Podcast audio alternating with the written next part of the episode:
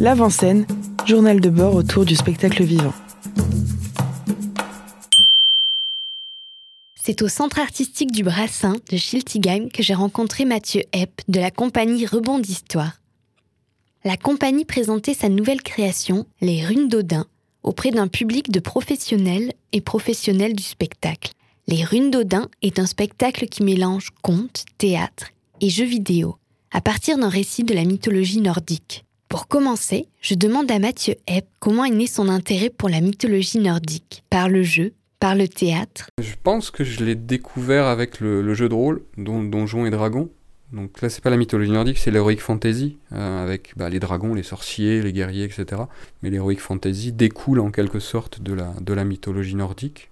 Et après, j'ai dû trouver ça dans des livres, parce que c'était pas encore l'époque où il y avait tous ces films sur Thor, euh, que je lisais pas de, je lisais pas de Marvel quand j'étais ado. Euh, il n'y avait pas tous ces films sur les Vikings non plus, donc j'imagine que c'est dans des livres, ouais. En tout cas, je suis pas allé voir euh, l'Or du Rhin, hein, les opéras, tout ça.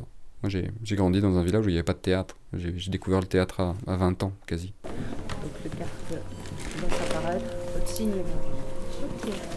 Ah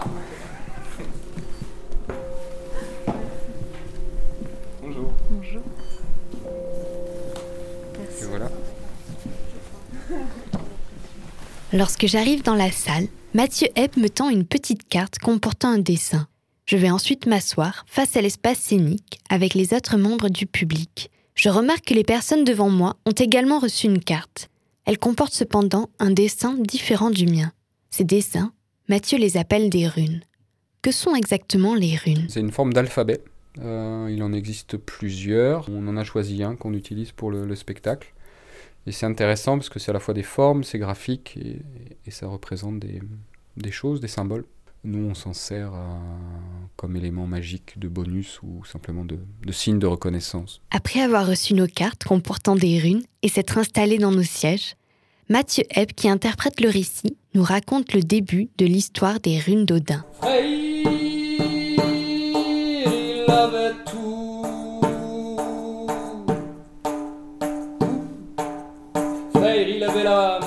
La plus rapide des neuf mondes, capable de traverser les espaces en un seul instant, capable de naviguer même la nuit. Gulin Dursti, le sanglier aux poils brillants. Freyr,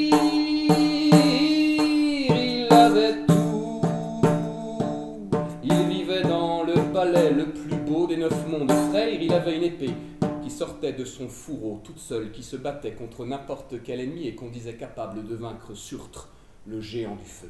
À quel mythe nordique le titre du spectacle de la compagnie Rebond d'Histoire fait-il référence? Sur quel mythe s'appuie-t-il? Au départ, c'est un, court extrait d'un des, textes de la mythologie où Odin, dans sa guerre contre les géants, dans sa quête de, pouvoir pour gagner la guerre, euh, décide de se suspendre euh, à Yggdrasil, qui est l'arbre monde, et il se transperce de sa lance, et il va rester neuf jours euh, comme ça. Et au bout des neuf jours, il, pousse un grand cri et il découvre les runes qui vont lui, donner du pouvoir sur les, choses et la, matière. Comme les sources mythologiques nous viennent en partie de moines chrétiens, le fait d'être suspendu par un arbre et avoir le flanc percé par une lance ressemble très fort à quelque chose qu'on connaît bien à Pâques, par exemple. Mais cette image de, de la souffrance pour acquérir du, pouvoir est quelque chose qu'on retrouve régulièrement dans, la mythologie nordique, notamment avec Odin qui va ensuite perdre un œil euh, pour connaître l'avenir, etc. Donc il y a beaucoup la notion de sacrifice, de souffrance, de, pouvoir qui, revient. Et puis euh, les runes, c'est un côté un peu euh, mystérieux, magique, divinatoire et en même temps un alphabet. Donc de, mettre ces deux mots ensemble, ça nous a paru pertinent pour, comme titre de spectacle. Au bout d'une dizaine de minutes de la représentation, le récit s'arrête et le public est invité à participer. À partir des cartes qui nous ont été distribuées au début du spectacle, des membres du public sont invités à venir rejoindre le compteur. C'est ainsi que le jeu vidéo fait son apparition dans le spectacle. Les membres du public qui ont été désignés par leur carte vont devoir résoudre une quête à l'aide de contrôleurs placés sur le plateau. Le jeu et les actions des joueurs et joueuses sont ainsi projetés sur un écran en fond de scène. En tant que public, j'assiste donc au jeu sur l'écran, tout en regardant les manipulations que font les spectatrices présentes sur scène pour gagner la quête. Là, vous êtes trop à droite. Ouais, vous pouvez revenir à gauche. On contourne, c'est ça? Ouais, il faut aller dans l'autre sens. Là, là, C'est ça. Ouais. Et donc maintenant, il faut éviter les, les montagnes. Donc ça, c'est la, la phase de tutoriel. C'est là où on apprend à servir des commandes. Ah. Voilà. Non, ça, c'est Tout pas va bien. Tout va bien. Non, oui. Et ça, c'est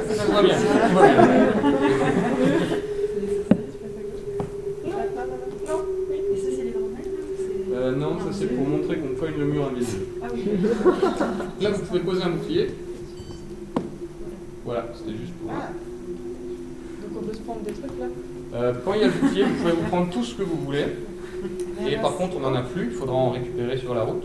Il s'agissait ici de diriger les corbeaux pour leur faire éviter les obstacles tout en attrapant l'hydromel qui se dressait sur la route. C'est Catherine Somsté à l'origine du dispositif scénographique qui parle des objets avec lesquels le public interagit pour manipuler les éléments dans le jeu vidéo. Ce- qui se passe à l'écran, c'est presque comme si c'était une scénographie mouvante. Et j'ai cherché à donner des objets, des vrais objets, qui n'ont rien de industriel, manufacturé ou euh, high-tech.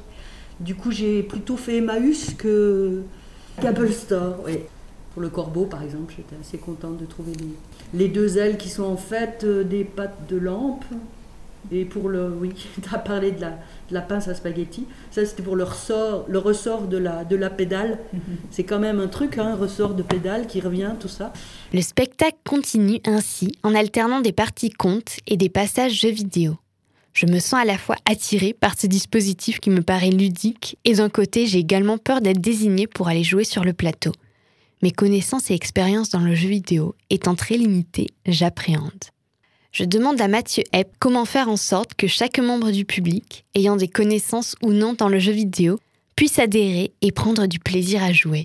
Mais c'est un des, enjeux du spectacle, de la forme qu'on propose. Donc je ne sais pas si, ce sera atteint. En tout cas, ce, qu'on essaye de faire, c'est que tout le monde se sente à l'aise pour qu'il y ait à la fois des gens qui aiment écouter des histoires qui viennent et des gens qui aiment jouer aux jeux vidéo qui viennent pour un peu justement mélanger les publics, toucher, d'autres gens.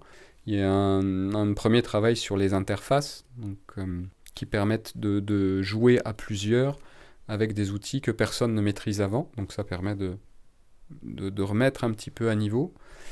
Euh, Il y a la difficulté du jeu qui est quand même relativement simple par rapport à un jeu qu'on fait sur console ou ordinateur euh, qui va être de plus en plus dur. Et euh, tout l'enjeu, c'est que les gens doivent tout de suite comprendre comment ça marche, s'amuser et qu'il y ait quand même un peu de challenge. Ça, c'est un truc qu'on va affiner au fur et à mesure. Et puis le, le fait aussi que moi je puisse intervenir pendant le jeu en parlant, en commentant, en donnant des conseils ou même euh, en trichant avec l'ordinateur pour aider les joueurs. Euh, ça permet de, de gommer ces disparités et d'anticiper ces, ces difficultés. Comment faire en sorte que des personnes de différentes générations ou genres se sentent légitimes de manipuler et jouer sur scène? À quel public s'adresse principalement ce jeu? Au début, on pensait vraiment à un public adolescent. Et ça marche avec des ados, mais avec les tests qu'on a fait, finalement, le plus touchant, il me semble que c'est les moments où c'est les, adultes et les enfants qui jouent ensemble. Parce que finalement, dans les dispositifs, il y a beaucoup de, coopération qui est nécessaire, comme vous avez, pu le voir. Et par exemple, si on a une enfant ou un enfant qui est avec la pédale, on peut avoir un adulte qui l'aide à appuyer, parce que la pédale, est quand même dure, ou qui l'aide à choisir les cartes. Et peut-être que finalement, le public auquel on s'adresserait prioritairement, ce serait des familles qui partageraient un moment d'activité ensemble, jouer un jeu ensemble, écouter des histoires ensemble, et qui permettent aussi de faire baisser l'âge des enfants, parce que là, les histoires, elles, sont à partir de 12-14 ans, mais en famille, ça peut être 8 ans. En écoutant Mathieu Epp parler, je prends conscience à quel point spectacle vivant et jeux vidéo comportent des similitudes. Pourtant, ces deux domaines sont rarement mêlés. Pourquoi sont-ils si peu mêlés? Est-ce qu'ils s'adressent à des publics trop différents? Pour moi, cette opposition entre les gens qui, vont au théâtre et ceux qui n'y vont pas, elle est peut-être simplement construite par des représentations ou par des politiques culturelles ou par la manière dont sont gérés les lieux. Et ça, ça change petit à petit. Euh, je ne sais pas si c'est une, une volonté ou si c'est simplement un fait et on est bien obligé de faire ça pour que les gens viennent au théâtre. Typiquement, euh, comme conteur, on touche pas du tout les gens qui jouent au jeu de rôle ou qui font du cosplay ou qui font du jeu de rôle grandeur nature, alors que c'est des gens qui adorent les histoires mais c'est simplement on ne se produit pas dans les lieux et les événements qui les réunissent. Et aussi, euh, c'est que nous, on fait ça professionnellement, alors que eux vont faire ça, et peut-être avec très bien, avec beaucoup de talent, de façon euh, bénévole, comme un hobby. Et donc il y a aussi euh, ces questions-là qui se posent, à partir de quel moment on appelle ça un spectacle, à partir de quel moment c'est une activité, est-ce que c'est un métier, est-ce que c'est une fonction? Et, et, ces choses-là, petit à petit, sont en train de, de bouger, notamment avec l'irruption du numérique, le fait d'être payé ou pas payé, ou de, payer pour voir, ou de chercher soi-même son, auditoire, de construire ça, ce qu'on appelle ça fanbase, là, ses clients, ses auditeurs, etc. Pour moi, il y a une ambivalence dans le spectacle vivant. On va souvent défendre le fait que chaque représentation est, est, différente, alors que moi, pour avoir vu des spectacles quand même le même plusieurs fois dans différents lieux, j'ai l'impression que le modèle de diffusion actuel, c'est jouer la même chose dans les mêmes conditions parce que le système de diffusion veut ça. Et, finalement, quand le spectacle est un peu différent, c'est que voilà, il y a eu une erreur, il y a eu un problème technique, ou il y a eu une inspiration soudaine et magique de, des interprètes, mais que les œuvres souvent ne sont pas pensées pour être souples et pour interagir avec l'audience.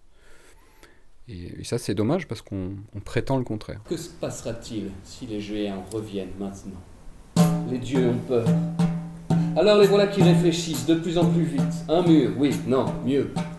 Sept murs, sept tours, sept fossés, sept portes. Oui, c'est ça, une forteresse. Avec sept murs, sept portes, sept tours, sept fossés. Il n'y a plus qu'à faire. Qui veut faire? Personne. Tout au long du spectacle, la musique vient donner du relief au récit. Elle est présente pour accompagner la parole du conteur ou bien lors des moments de jeux vidéo. En fait, il y a deux types de musique. Il y a la, musique que je produis moi quand je raconte et je chante les histoires au tambour, euh, qui est assez classique en termes de, de parler chanté, de paroles rythmées, scandées. Et puis il y a la musique du jeu vidéo qui a été faite par Anil Eraslan, qui est violoncelliste, et mixée par Sarah Procisi. Et donc là, c'est c'est une espèce de musique, euh, un mélange entre le jeu vidéo et la symphonie. Des choses qui, rappellent les codes du jeu vidéo, mais aussi quelque chose qui est plus proche parfois de la, de la musique électroacoustique ou du, de la génération de bruit, de, de matière. Le spectacle, Les Runes d'Odin, sera joué le 15 mai 2021 à Grenoble et fin décembre 2021 à Brest. Pour les dates dans le Grand Est, comme toujours, je vous conseille de vous rendre sur le site de la compagnie www.rebond-histoire.net avec rebond et histoire au pluriel. Vous pouvez également vous rendre sur la page Facebook Rebond d'Histoire pour suivre l'actualité de la compagnie.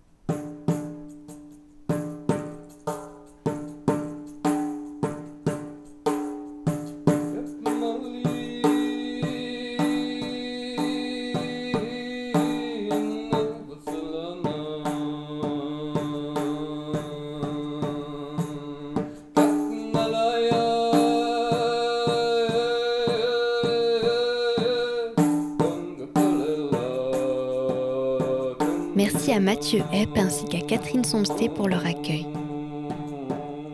Je vous dis à bientôt pour un nouvel épisode de L'Avant-Scène.